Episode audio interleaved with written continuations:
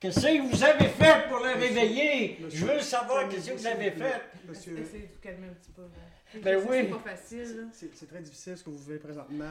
C'est Ça pas ne facile. veut pas Je dire demande- Ah, qu'il- qu'il qu'il est mort. Ah, On là. a tout essayé, mais son Monsieur. cœur marche pas. On va se calmer, on prend une grande Ah inspiration. non, mais Je ça sais se que peut c'est pas. facile. Regarde, Nous, c'est un présent- jeune homme de 27 ans. Il peut pas comme ça mourir tout d'un coup, là.